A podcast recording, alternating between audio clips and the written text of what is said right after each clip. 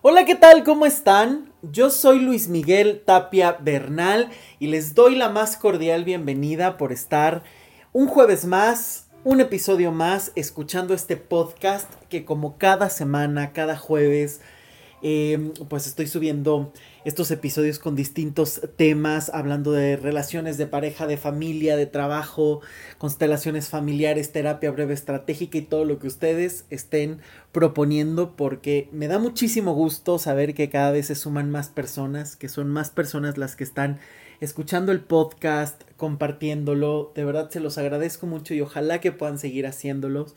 Que este podcast, si te gusta, lo puedas estar compartiendo.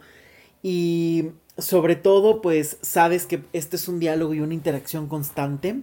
Siempre estoy buscando como no solo nuevos temas, sino estar como en este diálogo de lo que me van dejando cada persona en el eh, de sugerencias de temas, inclusive la semana pasada hice un tema muy interesante que es las personas realmente cambian. Ojalá que ya lo hayan escuchado y si no, pues ya sabes que lo puedes escuchar en el historial de este podcast, ya sea en mi página web luismigueltapiavernal.com. Ahí están todos los podcasts desde el primero hasta el último que es cada semana. Y por supuesto lo puedes estar escuchando a través de Apple y por supuesto Spotify. Así es que no hay pretexto, lo puedes escuchar y llevar a cualquier parte. Y pues sobre todo reitero muchísimas, muchísimas gracias por estarlo compartiendo y vamos por más porque me gusta que nos estemos sumando y que cada vez este sea un diálogo y el estar em, descubriendo y sistematizando más temas y hablando de muchísimas cosas, no solamente desde la teoría, sino hasta de la práctica terapéutica. A mí me gusta mucho hablar de la teoría, creo que es muy necesaria, se tiene que tener siempre buena información de las cosas, pero también es importante saber em, hablar de esta perspectiva un poco más... Eh, más práctica, más cotidiana, ¿no? Y creo que esto lo da muchísimo este, el trabajo terapéutico, el estar constantemente em, en contacto con pacientes y personas que eh, tienen, tengo la, la, gran fortuna de, de, conocer sus historias y de trabajar con ellos y que les agradezco muchísimo que aún en esta cuarentena sigamos este trabajo. Muchísimas, muchísimas gracias por, por esa confianza y sobre todo el, que es una motivación también, el siempre seguir aprendiendo. Y justamente em, el tema del día de hoy ya me lo han pedido muchísimo, desde hace muchísimo tiempo quería hacerlo, pero la verdad es que me había resistido un poquito porque estaba esperando un poco a hacer toda una serie de capítulos acerca del tema del día de hoy. Eh, porque como saben, también tengo muchísimas ganas de empezar a hacer entrevistas y hablar de, con otros expertos o incluso con personas que ya me han dicho que están dispuestos a platicar eh, acerca de sus temas, de sus vivencias, inclusive algunos que, que, les gusta muchísimo el podcast, directamente ellos me han pedido participar para contar todo el trabajo terapéutico que hemos hecho y todo, cómo se va, eh, cómo se van haciendo las cosas, qué cambios han visto, qué, qué cambios han visto. Y la verdad es que esto me emociona mucho porque es genial el hecho de poder hablar de muchísimas cosas con muchísimas personas, pero sobre todo el poder compartir esta información, estas vivencias y sobre todo la transformación, ese antes y ese después, que muchas veces no se conoce y creo que es sumamente importante. Pero el día de hoy el tema es muy complejo y a lo mejor va a ser el primero de muchos podcasts. No sé si seriales o a lo mejor van a estar siendo intercalados porque creo que abarca muchísimos otros temas. Pero el día de hoy vamos a hablar del narcisismo. Este es un tema que de verdad cada vez está creciendo muchísimo más. Creo que hay muchísima información de todo tipo, ¿no? Cada vez eh, es muchísimo más común hablar de, del narcisismo, así como a lo mejor hace unos años era súper común hablar de dependencia y codependencia y hablar acerca de autoestima y todos estos temas que muchísimas veces son conceptos que se terminan manoseando en exceso, que todo mundo los está utilizando sin mucho sentido, sin realmente sentarse a cuestionar qué es, o simplemente porque alguien eh, les comentó y por una platicadita ya eh, están usando los términos como cualquier cosa y que de repente esto se va manoseando tanto que, que se va perdiendo el verdadero sentido. Y un tema que es tan complejo, tan necesario de desmenuzar, eh, o puede ser que cualquier persona lo minimice y lo vea como algo sumamente común y simple, O de repente, claro, también generar una serie de miedos y vivir, claro, esto a lo mejor es narcisismo, claro, esto es, dependencia. Cuando a lo mejor viéndolo con buenos matices, mm, o puede ser que sea una, una, equivocación, o a veces a lo mejor el hecho de que sepas y detectes perfectamente que estás con una persona con estas características, pues tampoco te garantiza que sepas cómo manejar el tema. Los conceptos son importantes porque nos permiten saber de qué estamos hablando, entender un mismo idioma, comprender la misma idea, pero eso no significa que necesariamente sepamos qué hacer con ellos. Es como si tú dijeras, bueno, claro, sí, el hecho de que te encante la comida no significa que sepas prepararla y que sepas todo ese procedimiento. A lo mejor puedes detectar un poco los sabores y ser muy experto en comer, pero una cosa es comer y otra cosa es cocinar es exactamente igual, puedes manejar perfectamente los conceptos, pero otra cosa puede ser el hecho de realmente meterte a cocinar, a ejecutar y a saber cómo proceder. Y creo que este es un tema muy difícil porque creo que es un tipo de personalidad demasiado complicado. La verdad es que cada vez me llegan más pacientes a consulta em, con este tema que están o estuvieron con una persona narcisista y de verdad los efectos son devastadores, por decir lo mínimo. Porque estamos, de entrada tenemos que saber que estamos hablando de una patología. Porque muchísimas veces creemos que alguien que es vanidoso, alguien que se arregla demasiado, que está cuidando muchísimo su imagen, ya se le llama narcisista. A ver, no, vamos a hablar de en qué, qué, es lo que tenemos que comprender. El hecho de que una persona sea muy aseado, muy cuidado, muy vanidosa, no significa que sea narcisista de primera, de primera instancia. Puede tener un pequeño toque, como cualquier persona, pero el problema es que estamos hablando de un tipo de personalidad y estamos hablando de un trastorno. ¿A qué voy con esto? A que de verdad eh, es un tipo de personalidad demasiado rígida, tendremos que entender que entre más rígida es la personalidad, más difícil es de cambiar y muchísimo más difícil es de adaptarse y convivir.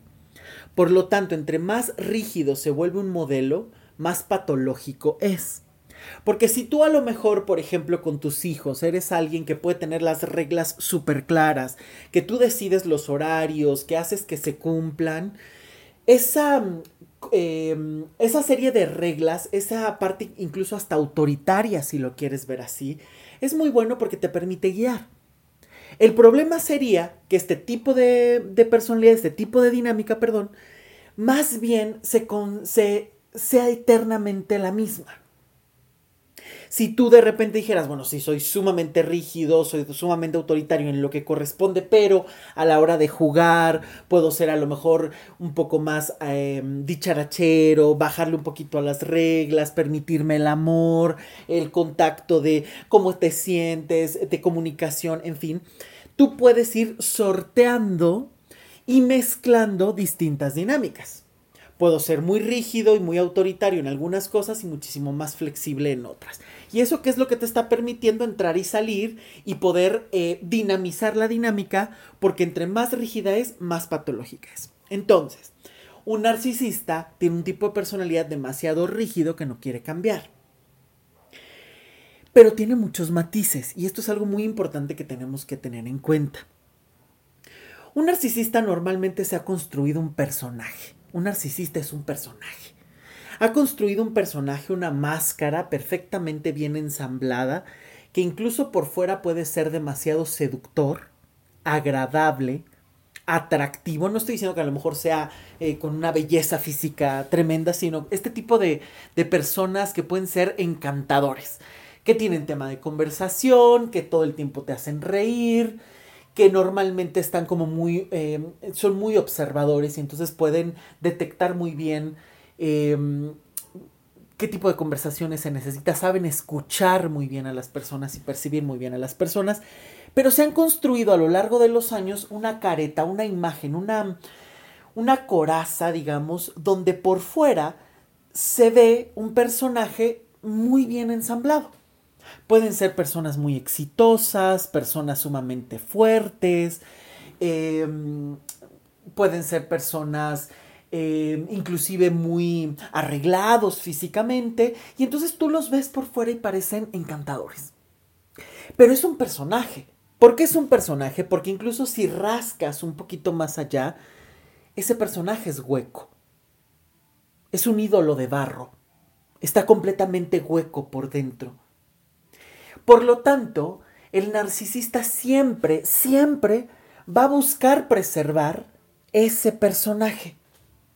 Él vive para ese personaje, es su esclavo, porque ese personaje le ha permitido construir eh, algo encima de, por ejemplo, muchísimas heridas. Porque normalmente un narcisista viene de personas con humillación, con heridas muy profundas en el pasado donde sintieron que perdieron el control.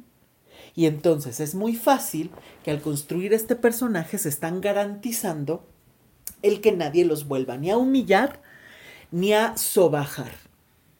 Pero normalmente tienden a hacerlo. Es muy fácil que una persona cuando ha eh, sufrido alguna situación difícil, traumática en su vida, es muy común que tarde o temprano si no lo trabaja se pueda ir o al extremo de la víctima o incluso terminar convirtiéndose en todo aquello que le desagrada. Hay que tener muchísimo cuidado con esto. Entonces, el narcisista es este personaje que ha tenido que construir una persona normalmente sobre una humillación. Pero ojo con esto. Porque normalmente por ahí muchísimos narcisistas llegan. Porque te empiezan a contar su historia y normalmente es una historia sumamente difícil. Una historia donde a lo mejor puede ser, híjoles, que a lo mejor fueron abandonados por la familia, no tienen buena relación con la madre o con el padre, eh, no, o normalmente a lo mejor el padre es ausente y se quedaron con la madre. Yo algo que he detectado muchísimo en la práctica terapéutica es que normalmente siempre están avalados por otra personalidad muy poderosa. Es decir, puede ser la madre, puede ser el padre, alguien quien ostente el poder, donde normalmente o les da un exceso de poder, es decir, a estos hijos, por ejemplo, no estoy diciendo que todos, ah, claro, no estoy diciendo que todos, porque de repente, de verdad, es que esto es lo preocupante muchas veces, ¿no? que las personas empiezan a agarrar pequeñas ideas, las toman como Biblia y a partir de ahí los conceptos se van manoseando porque no se comprende todos los matices. Somos seres de matices. Las patologías, las soluciones, el tipo de personalidad, todo está lleno de matices. Por eso es que me interesa estar hablando de dinámicas para que se comprenda cómo se está viviendo y todo lo que engloba. Porque no nada más es un par de actitudes, un par de conceptos o un par de ideas. Hay que comprender mucho más todo el trasfondo que tiene y más un tema tan delicado como este, porque ahora vamos a ver todos los efectos que tiene. Porque justamente como lo decía, son personalidades demasiado rígidas donde tarde o temprano el padre o la madre, alguien quien ostenta el poder, o les dio exceso de poder, por un lado, o en algún momento los humilló tanto que esperaban complacer completamente a esa persona, albergando un coraje impresionante, una rabia tremenda. Son personas profundamente enojadas con, con, la vida o con personas muy particulares. Son personas muy rencorosas, aunque de primera instancia no se nota. Y no se nota porque justamente como es un personaje que han tenido que construir para maquillar los defectos, ya sea los que ellos consideran que fueron los causantes de burlas, fueron los causantes de que les quitaran el poder, que los humillaran, se construyen ese personaje para que nunca les vuelva a pasar. Si ostentaron demasiado poder, entonces es esta dinámica de este personaje que se construye para no perder ese poder y en todas las circunstancias mantenerlo. Digamos que aquí siempre hay una lucha por el poder. ¿Quién ostenta el poder? Y que los demás se sometan a sus disposiciones, a sus necesidades, a sus eh, arrebatos, a sus exigencias son personas que normalmente al ser tan seductoras de primera instancia, porque si es un personaje, un personaje está perfectamente bien estudiado. Entonces ese personaje sabe muy bien cómo conquistar, cómo sonreír. normalmente son personas que no soportan la soledad. Por eso entonces, eh, a pesar de que pueden ser muy solitarios, no les gusta muchísimo la soledad. Pero también son un tanto desconfiados de las personas. Entonces, es muy, eh, hay que tener muchísimo cuidado porque pueden ser personas que llegan y te cuentan de primera instancia o en el momento en el que quieren irte obteniendo, te pueden contar como su vida y esta parte muy dolorosa. Pero ojo, porque normalmente esas situaciones dolorosas que te han compartido, casi siempre las van a utilizar como manipulación. Son personas excesivamente manipuladoras expertos en la manipulación. Repito, son expertos en la manipulación. Y hay que tener muchísimo cuidado con esto, porque si te fijas, ya empezamos a tener muchísimos elementos de estas personas. Si es un personaje, hay un grado de falsedad alto. Son personas que normalmente pueden ser chantajistas, mentirosos y sobre todo muy manipuladores. Hay que tener cuidado con esto porque si te fijas ya es un tipo de personalidad que puede ser muy, muy tóxica. Cuidado con esto. Cuidado de caer y cuidado de no ser este tipo de personalidad. Pero yo creo que aquí eh, vamos a partir de algo incluso social. ¿Por qué está creciendo tanto este tipo de personalidad? Yo creo que de entrada hay algo fundamental que socialmente se está favoreciendo este tipo de personalidades. Y sobre todo yo creo que uno de los temas también muy centrales tiene que ver con el control y el poder de alguien, principalmente de las madres, la mamitis. Son dos temas fundamentales, porque las redes sociales, si te fijas, no es eh, normalmente compartir experiencias, sino compartir momentos que pueden ser maquillados o no, es decir, favorecen un personaje. ¿Qué quieres aparentar? ¿Qué necesitas crear de efecto en las redes sociales para que los demás te miren, te valoren, eh, te den likes, te den comentarios o te compartan? Pensemos en esto. Las redes sociales son un nido de narcisistas porque se está buscando muchísimas veces, podemos ver, y hay infinidad de cortometrajes de esto y lo podemos ver hasta en YouTube y demás, de personas que a lo mejor están en la tristeza absoluta y se levantan, se maquillan y se toman la foto con em, haciendo ejercicio y diciendo súper feliz en la cuarentena, cuando a lo mejor todo el día llevan acostados, tristes y deprimidos, pero se arreglaron, le dieron like y viven para eso, es decir, son una imagen, no una realidad. Y creo que de hecho eh, de, esto se ha hablado muchísimo. Hay un autor que no me cansaré de recomendar, Sigmund Bauman, que murió hace poco y que es uno de mis autores preferidos, que toca muchísimo este tipo de temas, ¿no? Ceguera Moral es un libro de ellos que literal habla de esta parte cómo se están perdiendo lo se está perdiendo lo esencial y donde muchísimas veces la felicidad termina en una tienda termina en comprar algo en poseer algo por lo tanto estamos en una dinámica donde todo se empieza a volver superficial donde las personas difícilmente contactan con sus propias emociones y saben cómo manejarlas. Y un narcisista es experto en esto. Tiene muchísimo enojo, enojo que no atiende, enojo que siempre quiere maquillar o transformar, pero que son una bomba de tiempo. Porque son personas que normalmente nunca van a llegar y te van a lastimar de manera directa. No van a ser personas que de primera instancia te van a lastimar y te van a llenar de ofensas, sino que van a ir construyendo toda una telaraña. Y esta es la parte más aterradora, porque muchísimas veces, incluso hay un, libro de, Alexander Lowen que es maravilloso sobre el narcisismo, es, está difícil de conseguirlo, la verdad, eh, donde él decía justamente, ¿no? Este tipo de personas están construyendo una personalidad que puede tener muchísimos matices de locura, pero que no son corroborables. Tú puedes a lo mejor denunciar a tu, a tu esposo o a tu pareja si es demasiado violento y te golpea, tienes violencia psicológica, tienes violencia verbal o económica y sobre todo física. Pero un narcisista nunca se va a manchar las manos. Un narcisista no va a llegar y te va a destruir y te va a plantar cara y decirte las peores barbaridades eh, de primera instancia. No. Quizá termine siendo hiriente verbalmente, no físicamente. ¿No? Ya una persona, un narcisista que ya lleva los golpes, ya estamos hablando de otro tipo de personalidad que ya puede rozar eh, la psicopatía.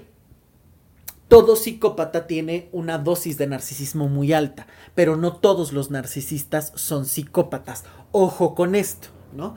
Porque de repente también ya me ha tocado muchísimas personas que es que se arregla mucho, es narcisista. Es que se me hace que este es bien psicópata porque le gustan las películas de acción. O sea, a ver, con calma, por favor, porque de verdad tenemos que comprender muy bien estos conceptos y no minimizarlos o reducirlos. Porque si no, de repente, cuando alguien realmente se enfrenta a esta situación, ya se ve como algo tan simple, tan cotidiano o tan em, con tan pocos matices que no se ve toda la telaraña en la que esa persona ha estado. ¿Por qué? Porque un narcisista construye esta telaraña con dos elementos fundamentales.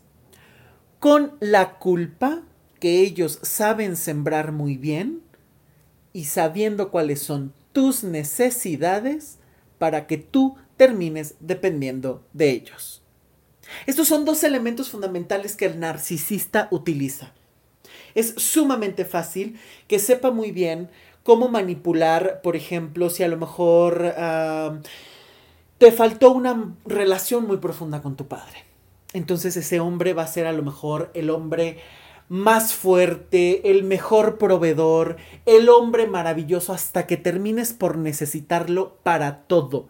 Se vuelven completamente el centro de tu vida y si no lo son, cuidadito con esto porque te lo van a cobrar muy caro. Son personas que normalmente saltan de una relación a otra, no son capaces de vivir un duelo, porque para vivir un duelo siempre hay que tener pues todo un cuidado, hay que tener tiempo, hay que enfrentarte con muchísimas emociones, el dolor, el enojo, si tú querías terminar, por cierto, hay un podcast sobre esto de, cómo terminar una relación. Ojalá que lo puedan escuchar si no lo han hecho. Porque hay muchísimos matices, ¿no? A lo mejor tú querías terminar, pero te dolió. A lo mejor no querías terminar y te terminaron y entonces es la sorpresa más tremenda de tu vida. En fin, hay muchísimas cosas en un final. Entonces un narcisista no se permite hacer esto. Un narcisista evade inmediatamente la emoción y salta de una relación a otra. Es decir, va a terminar una relación cuando ya está enganchado a la otra. ¿No? Lo que yo siempre llamo el efecto liana, no suelta una hasta que tenga la otra asegurada. Entonces van saltando de una relación a otra donde siempre están buscando volverse completamente necesarios. Pero a lo largo del camino te van sembrando culpas. Yo te di todo y tú no me diste nada, yo soy el que siempre se esmera y tú no, porque normalmente son personas que como les ha costado tanto trabajo construir el personaje y mantenerlo, porque a lo largo del tiempo van manteniendo y alimentando a este personaje, evidentemente están agotados de cargar infinidad de cosas. ¿Por qué? Porque tienen que alimentar al personaje y el personaje tiene que convivir con los demás. Entonces es un doble esfuerzo. Por lo tanto, son personas que normalmente se agotan rápido y entonces empiezan a echarte en cara cosas porque en un principio empiezan a darte infinidad de situaciones. Son, eh, personas que pueden ser sumamente caprichosas, son personas que pueden ser sumamente em, chantajistas emocionalmente, que pueden tener picos muy altos. Son personas que todo el tiempo están cuidando como la apariencia, el no me digas esto aquí, el no hablemos de esto, pero que siempre es en la privacidad y en el momento en el que menos te lo esperas, te van a salir con las peores frases, pero que tú ni siquiera vas a saber cómo responder porque han creado toda esta telaraña donde tú ya dependes a lo mejor de ellos en muchísimas cosas, a lo mejor no al 100% económicamente, pero es uno de los elementos importantes, pero sí empiezas a depender emocionalmente, a que ellos guíen tu vida, a que ellos decidan cómo te vistes, cómo te ves, a que ellos determinen cómo te deberías de ver. Em, y entonces evidentemente empiezas a mermar tus decisiones porque necesitas consultarla con los demás. Cuidado con esto son personas que normalmente van a buscar aislarte de la vida, porque si ellos quieren ser el centro de tu universo, tú a lo mejor podrás convivir con otros, pero siempre ellos tienen que sentir que están en primerísimo lugar. Pero aquí hay un mito muy importante, el narcisista no se ama ni a sí mismo, ama el personaje que ha construido, pero no se ama a sí mismo. Si se amara, entonces se repararía, se haría cargo de sus emociones. Pero el narcisista ama en lo que se ha convertido. Ama a ese personaje que le ha permitido sobrevivir y ama a ese personaje que le permite ir por el mundo destruyendo vidas sin sentir el más mínimo remordimiento. Porque este es un eh, mito muy común, ¿no? Que de repente he escuchado a muchísimas personas que le llaman narcisista justamente a alguien. No solamente vanidoso, sino que siempre están diciendo, se ama demasiado a sí mismo. Mm. Ama el personaje y no le importa nada más que el personaje. Él es capaz de mentir, es capaz de manipular, es capaz de robar, es, obviamente desde una perspectiva donde nunca, nunca sea evidente. Eh, pero eh, eh, se puede permitir hacer infinidad de cosas con tal de mantener ese personaje siempre, siempre fuerte, siempre grande y siempre perfecto. Fuera de ese personaje no hay nada. Son niños asustados, heridos, pero demasiado crueles. Un niño que no se ha sabido sanar a lo largo de los años es un adulto cruel, porque el niño puede ser muy cruel. Un niño herido puede ser muy cruel. Y este tipo de personalidades son en exceso crueles tienen una crueldad impresionante porque van a ir llenándote de culpas a través de pequeños defectos reales o inventados. Es que yo te llamo diez veces y tú no me llamas. Es que yo te mando más mensajes y tú no. Es que yo te estoy dando todo y tú no me das nada. Es que yo te lleno de cariño y de detalles y tú no me correspondes de la misma manera. Quiero más, quiero más, quiero más. Siempre te están pidiendo más. Siempre siempre te están pidiendo más tiempo, más atención, siempre quieren ser el centro de atención, son los que te despiertan en la mañana y con los que terminas eh, colgando en la noche, diciéndote buenas noches o hasta que te quedas dormido y el teléfono se te cayó. Son este tipo de personas que para todo quieren eh, estar eh, opinando o que tú los necesites como son personas normalmente solitarias, sin demasiados amigos, sin demasiada vida social, porque normalmente son demasiado inseguros por dentro, aunque el personaje puede ser hasta seductor en algún punto, embaucador, por supuesto, normalmente son personas solitarias, entonces evidentemente se alimentan de la presa que quieren cazar. Yo siempre uso una imagen, yo creo que siempre el el, narcisista no se da cuenta que siempre se está alimentando de la otra persona. Pero la persona, la que es la víctima, la que está padeciendo al narcisista, es quien termina creyendo que lo necesita más. Pero el narcisista es como una pantera que necesita la cebra para sobrevivir y comérsela. Pero la cebra, si logra salir corriendo, en cualquier lugar donde haya pasto, puede volver a reconstruir su vida. Y eso es lo que pasa normalmente con un narcisista y la víctima con la que está.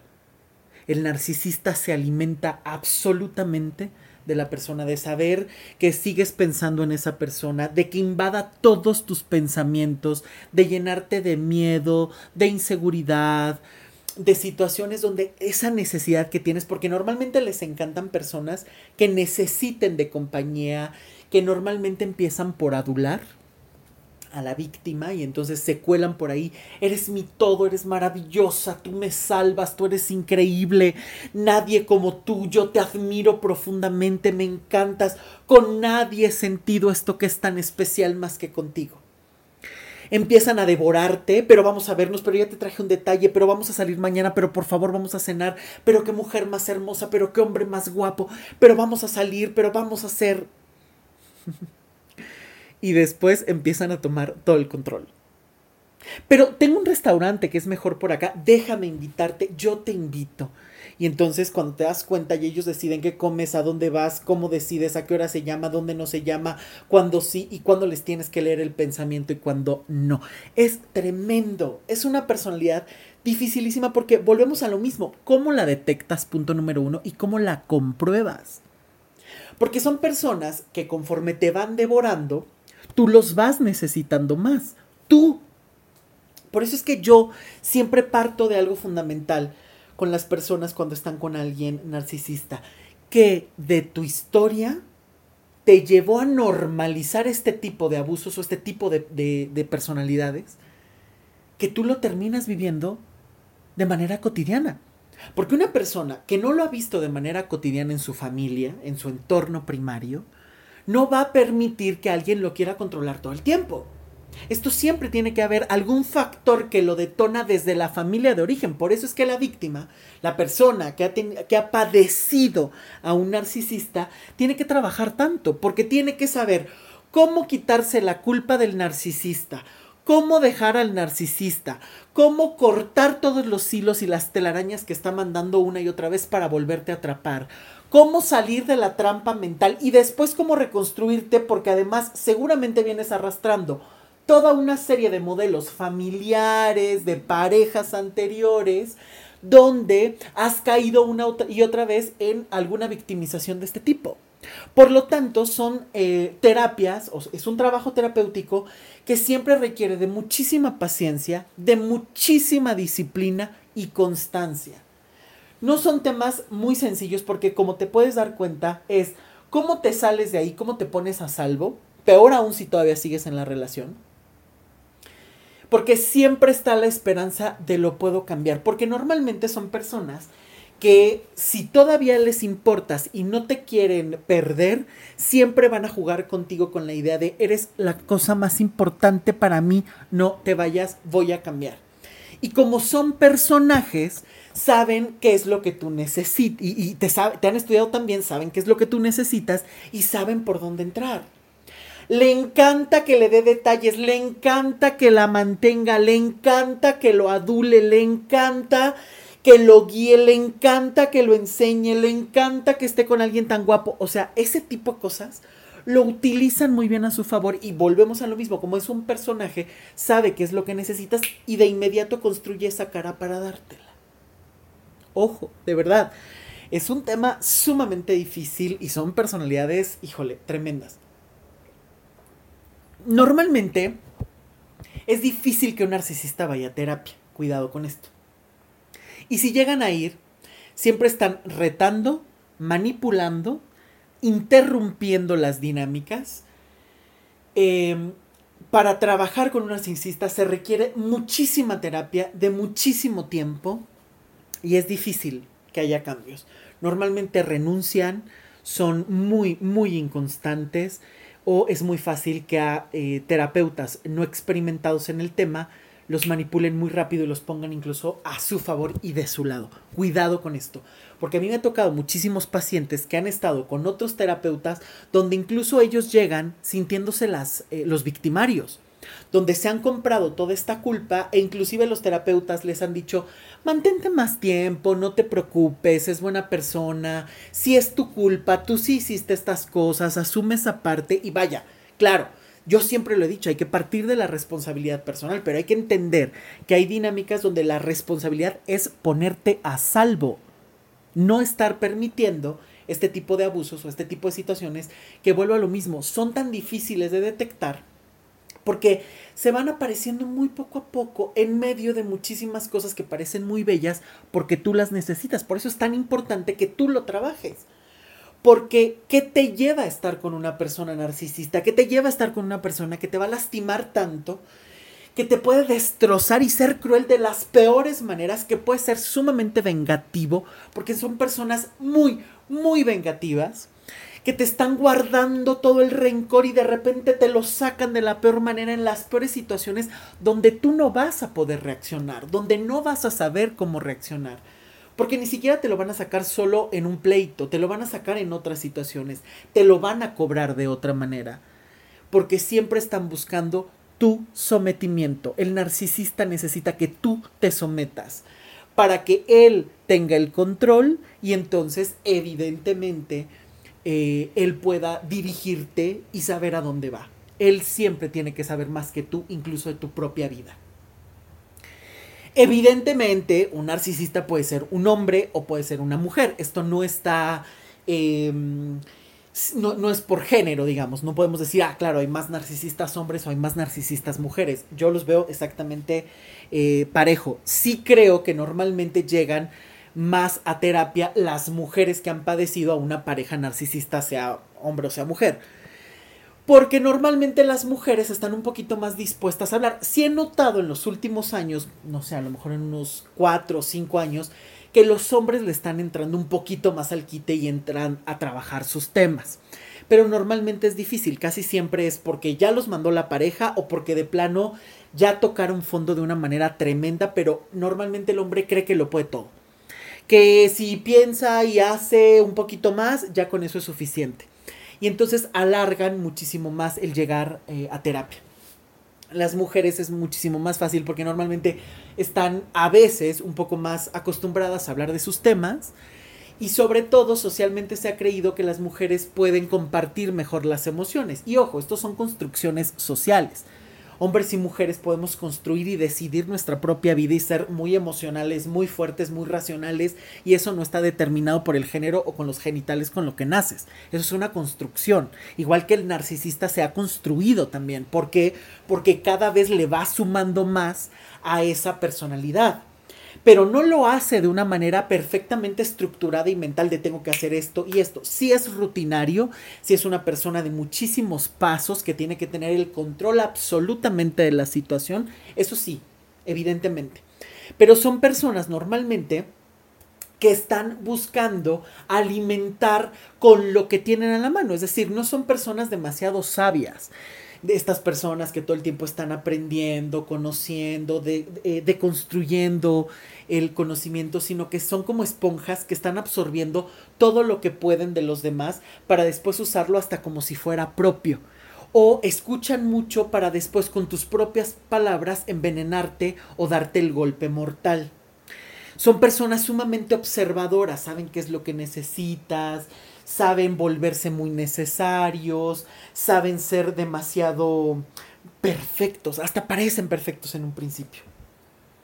Digamos que son deslumbrantes, lo podría poner así, porque en un principio parece, y normalmente agarran a personas que vienen de relaciones muy rotas, donde ansían estar con alguien, muy necesitadas de atención, muy necesitadas de tranquilidad y estabilidad, muy inseguras, por eso es muy fácil que acepten a un narcisista, donde les dice, yo te voy a dar todo, yo voy a ser el centro de mi vida y en apariencia tú vas a ser el centro de mi vida. Y esto, ojo, es lo complicado, porque puede ser que estés en una relación de 10, 15 o 20 años, o puede ser una relación de semanas, de meses o de muy poquitos años. El tiempo no es determinante. Porque además un narcisista se va construyendo con los años. Entre más pasan los años, más rígido se vuelve y obviamente si no lo trabaja, con los años es peor. Esto no va mejor, ojo. Porque normalmente son personas que siempre te van a mantener en el, híjole, sí puedes ser muy mala persona, pero me ha dado tanto porque lo necesitas, ojo, porque ya hay dependencia. Es que es una persona tan maravillosa porque ha estado en momentos súper difíciles, aunque normalmente lo hace por alimentar al personaje. Con esto quedó bien, lo voy a hacer. No es que les nazca de, de, corazón porque lo quieran hacer, sino porque les beneficia al personaje. Por eso es que son personas normalmente tan ficticias, porque normalmente les rompes ese caparazón o ves un poco más allá de ese personaje y no hay nada que lo sustente. Literal sería un tanto como el retrato de Dorian Gray el personaje que anda caminando por la calle es perfecto, es jovial, es vanidoso, seductor, solitario, eh, intrigante. Pero el retrato, el que está en casa, cada vez se va haciendo más feo, más viejo, más eh, deforme, mostrando como los, las verdaderas intenciones de la persona. Pero eso nadie lo ve, nadie quiere verlo sino que es un personaje que se atreve a hacer de todo por mantener ese personaje. Porque además el mundo se los debe. Porque si son niños tan heridos y vienen de heridas tan profundas en el pasado, todo el mundo les debe y entonces sus acciones están justificadas.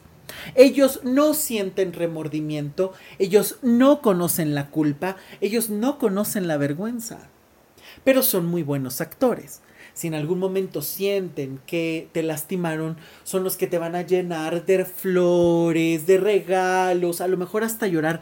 Pero si observas bien, siempre son lágrimas de cocodrilo. Son falsas, siempre se nota una falsedad, una angustia, un necesito que regreses porque yo te necesito, porque yo eh, voy a decidir hasta cuándo te vas no es esta, este dolor genuino de te estoy perdiendo, sino es más bien como o la ansiedad del drogadicto, que no tengo la dosis y la necesito, esta dependencia, esta necesidad hasta enfermiza, em, eh, con mucha rabia, o es tú no decides el final, lo voy a decidir yo. Porque normalmente son personas que se manejan así. Es difícil dejar a una persona narcisista si tú lo decides, porque siempre va a buscar maneras de estarte enganchando, ya sea con la culpa o con el te voy a dar más. Siempre hay una promesa que no cumplen, siempre. Porque con esa promesa que no cumplen pueden manipular muy fácilmente. Ya sea que tú necesites algo, y entonces como tú necesitas algo, Em, pues es muy fácil que con eso te estén manipulando, porque es que como tú lo quieres, pero como no me has dado, entonces pues yo cómo te voy a dar. es que yo, yo te he dado tanto y tú pues no, entonces hasta que no hagas esto, te voy a dar esto. Esa puede ser una dinámica, que si te fijas es muy paternalista. ¿Qué tienes que arreglar con los padres? ¿Qué tienes que arreglar con las autoridades de tu pasado?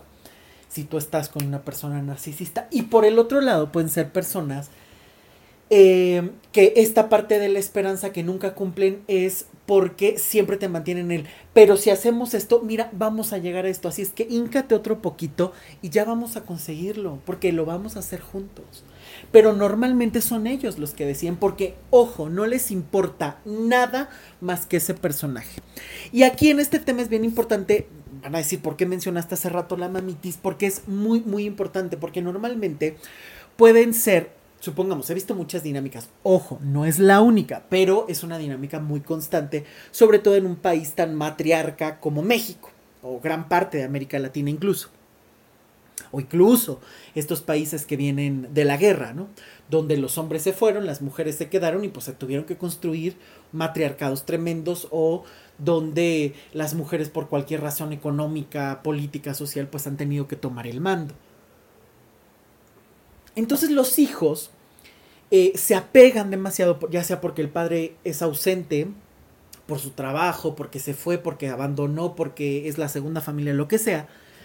Puede ser que la madre ponga en primer lugar a ese hijo, inclusive teniendo al padre al lado. Al padre lo nulifica y al hijo lo pone en primer lugar pueden ser que tengan una relación tremendamente mala con la madre si es la que ostenta el poder, como lo expliqué hace ratito. Pueden ser muy eh, tienen, pueden tener estas dos ambivalencias.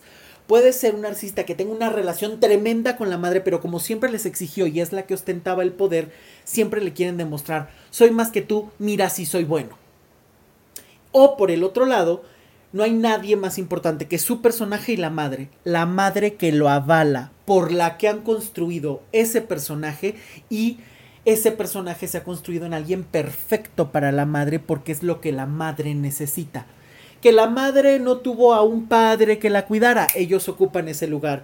Que la madre perdió a la pareja, ellos ocupan ese lugar. Por eso es que son personas normalmente muy enojadas porque están al servicio de su personaje y porque vienen heridos, ya sea porque no los valoraron, los abandonaron, los dañaron, los humillaron estas personas de poder de su propia familia o algún entorno cercano, o eh, pueden ser personas que dependen completamente de esta relación porque es la que les ha autorizado a hacer infinidad de cosas. Tú aquí puedes opinar, hijito, tú puedes mangonear y manipular a quien tú quieras, tú regaña a tus hermanos, tú me acompañas a todos lados, es la madre pavo real que llega con el hijo para todo. Ya de estas relaciones patológicas, en serio, ¿no? Donde ya la madre no hace nada sin que la acompañen, donde si tienen pareja es un trío, porque evidentemente para todos lados cargan con la mamá. Eh, hay un tema también, hay un, hay un podcast de la mamitis, pero pronto quiero hacer otro más porque me han sugerido muchísimos eh, tópicos a tocar en ese tema. Eh, normalmente tienen esta dinámica muy patologizada con la madre, ¿no? Porque están ahí, todo el tiempo están metidos en esa relación, todo, no hay nadie más importante para ellos aparte de su personaje y eh, son personas demasiado frías. Así como en un momento te pueden decir, eres lo más maravilloso, de repente, cuando lo necesitan, cuando ya están cansados de ti, pueden ser la persona más fría, cortante, hiriente, cruel y distante de este planeta. Donde menos te lo esperes. Pero como tú los has necesitado, tú has creado toda una dependencia por ellos, es muy fácil que ahí empieces a rogar. Y de ese ruego se empiezan a alimentar. Son personas a las que les fascina saber que estás pensando en ellos todo el tiempo. Inclusive son personas que ya te pudieron dejar, decirte que no, estar con alguien más y volver solamente para saber si sigues pensando en ellos y saber el efecto que causan en ti porque se alimentan de ti. Esto es una dinámica de verdad sumamente dura, porque volvemos a lo mismo, ¿cómo la corroboras? ¿Cómo la compruebas en un juzgado? ¿Cómo la compruebas con alguien más? ¿Cómo la compruebas? ¿Cómo compruebas que te hirió de determinada manera? ¿Cómo la, a lo mejor a menos que ya estés en un grado tremendo de cuadro de depresión, ansiedad y porque te puede llevar a ese punto porque siempre te va a construir una destrucción, pero el problema es que él, no, esa persona no te va a aventar la bomba, él no va a agarrar con su propia mano y te va a aventar la bomba, sino que va a ser, va a construir dentro de ti esa bomba para que implosiones a través de la culpa, a través de la necesidad, a través de que él jamás va a asumir la responsabilidad, a través de el sentir que siempre es perfecto, tú estás mal, tú eres el que no comprende, tú eres el que está todo el tiempo eh, descontrolando las cosas, te va a estar volteando las cosas constantemente. Yo no hice esto, lo hiciste tú. No, pero ¿a qué te refieres? No es cierto. Son personas que no te van a dar la cara de, de primera instancia y que si la van a dar es porque les conviene y van a obtener algo. Digamos que son de estas personas que nunca dan puntadas sin hilo, como se dice, eh, como hay un dicho mexicano muy común, no dan pasos sin guarache. Si no tienen un beneficio no lo van a hacer, porque todo lo que alimenta al personaje, si necesitan humillarse tantito para que tú le bajes, ubicarte, lo van a hacer. Si necesitan tener mano dura, lo van a hacer todo está justificado, porque para ellos lo que ellos hacen es justo, es necesario, es real. Tú eres el que no entiende, tú eres la que no comprende las cosas. Pero inclusive hasta su enojo es porque tú lo provocas, tú lo sacas de sus casillas, tú los vuelves hirientes. Ellos te dijeron barbaridad y media porque tú te pusiste mal. Por eso es que la persona que cae con este tipo de personalidades tiene que resolver tantísimas cosas desde el pasado.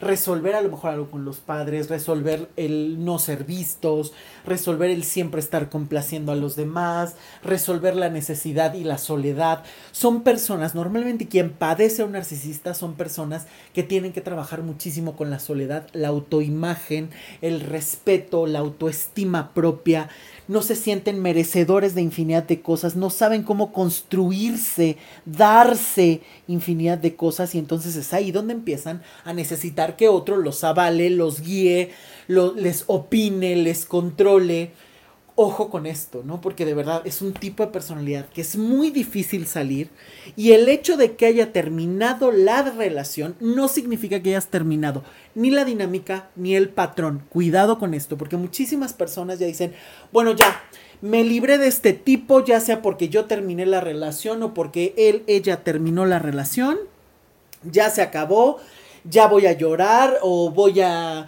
eh, decir frases positivas o cualquier enredo de estos baratillos, porque de verdad que el ser humano le fascina este tipo de cosas y este tipo de pensamiento mágico que muchas veces no funciona, por no decirlo tajantemente, no funciona donde muchas veces se dice, si ya sufrí tanto, me tienen que llegar solas las cosas maravillosas. A ver, del cielo no cae nada más que agua y a veces hielo, nada más no cae nada más que eso. Tú necesitas construir algo que te sea completamente distinto, lo tienes que hacer tú. Tienes que dar tus pasos tú. Nadie más los va a dar por ti.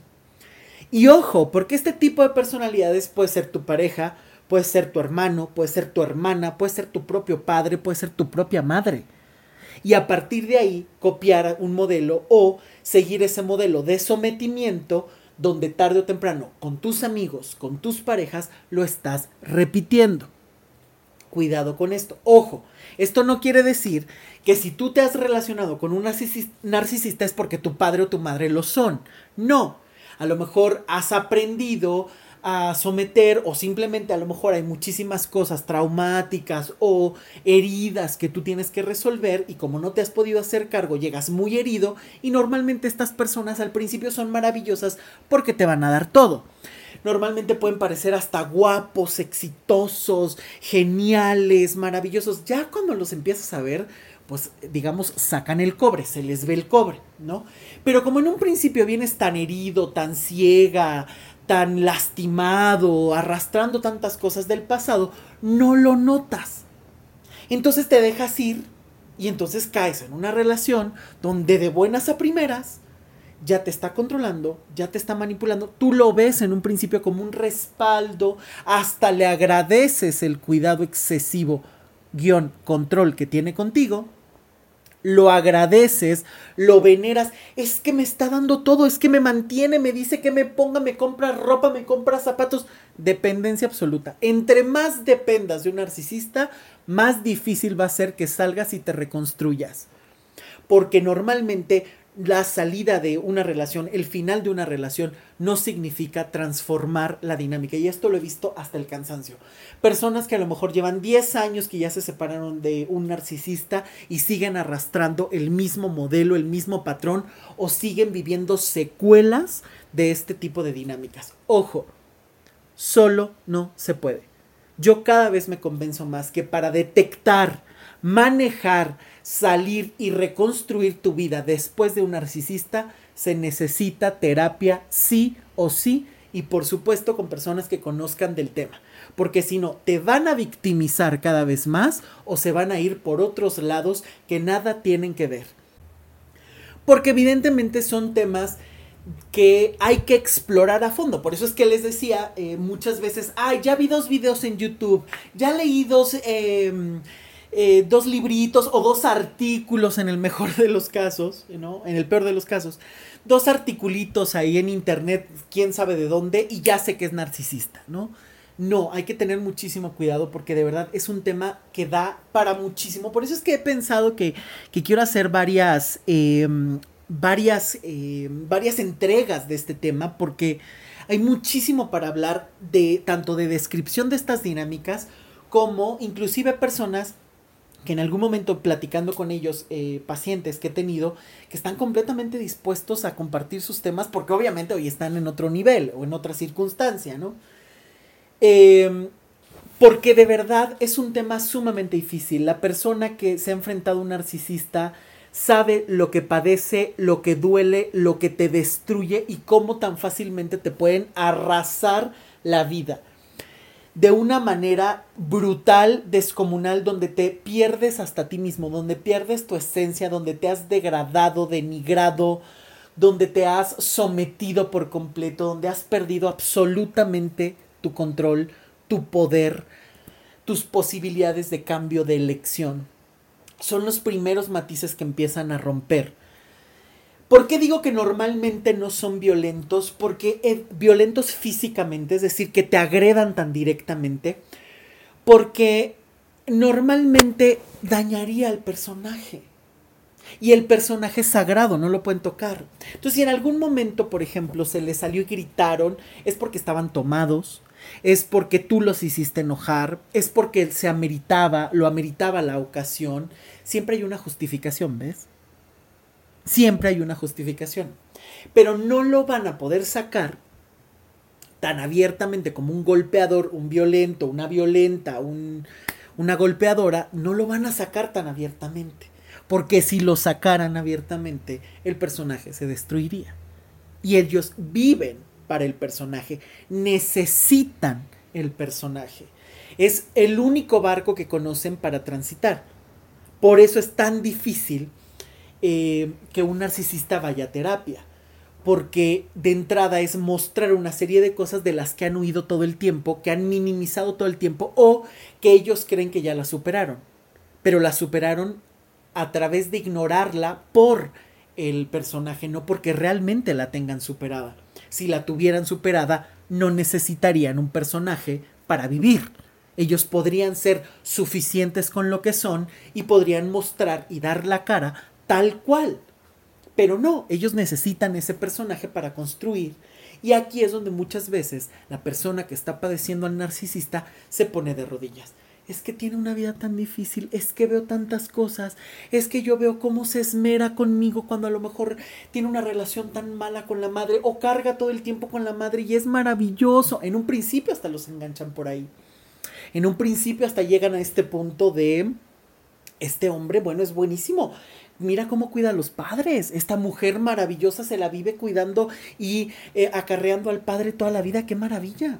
Pero después lo vas a padecer porque normalmente además de esta dinámica siempre hay alguna secuela o relación eh, tóxica o rara con los padres. Y ojo, no estoy diciendo que los padres lo hayan creado conscientemente, es el resultado de una serie de acciones y de dinámicas que el narcisista ha tomado para enfrentar lo que no le gustaba.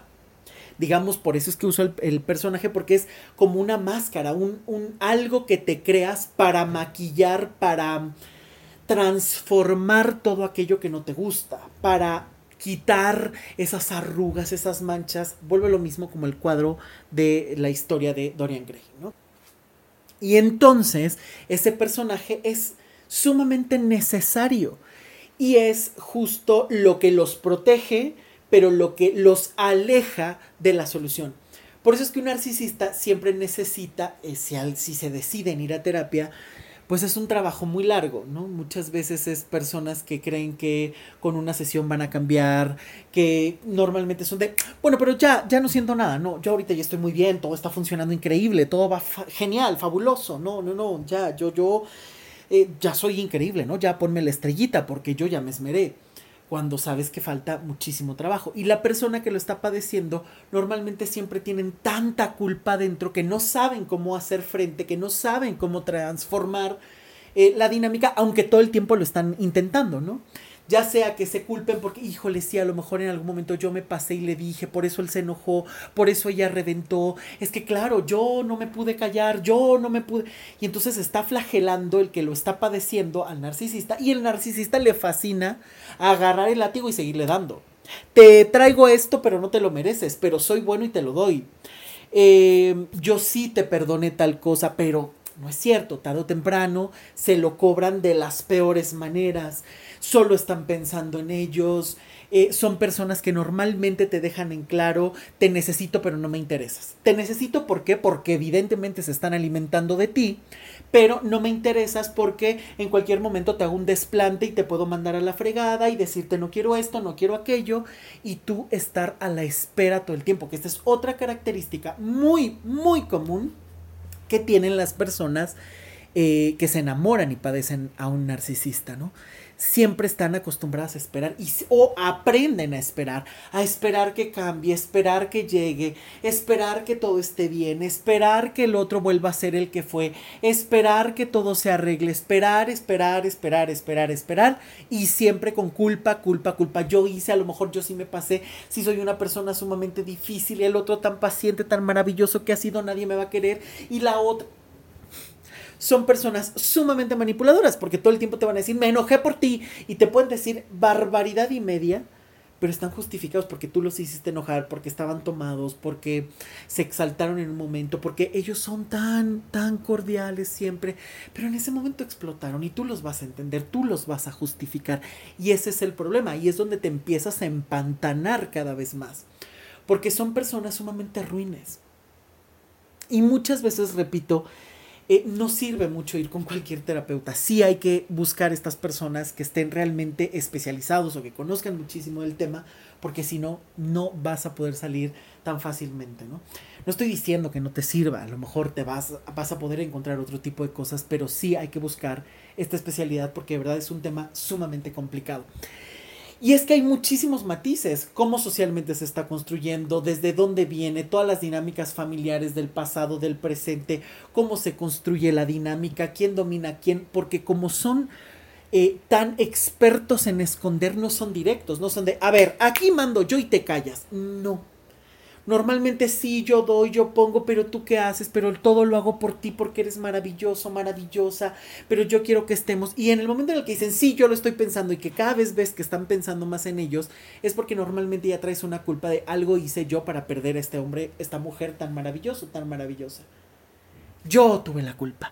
Por lo tanto, si tú tuviste la culpa, evidentemente te va a tocar hincarte un poquito, ceder un poquito y entonces si de por sí ya estás controlado, controlada, si de por sí ya vienes de rodillas, si de por sí ya vienes herido con toda tu historia familiar, porque ojo, te enamoras cargando toda tu historia familiar, todo lo que has aprendido y ese es un trabajo tremendo que hay que hacer para ir limpiando este transgeneracional, para ir acomodando y ajustando este transgeneracional y entonces tarde o temprano encontrar lo que realmente es la libertad y esa libertad de ser tú mismo, de no relacionarte con este tipo de patrones, de poder tener otro tipo de relaciones, de poder amar de una manera muchísimo más justa y por supuesto curarte las secuelas de este tipo de relación.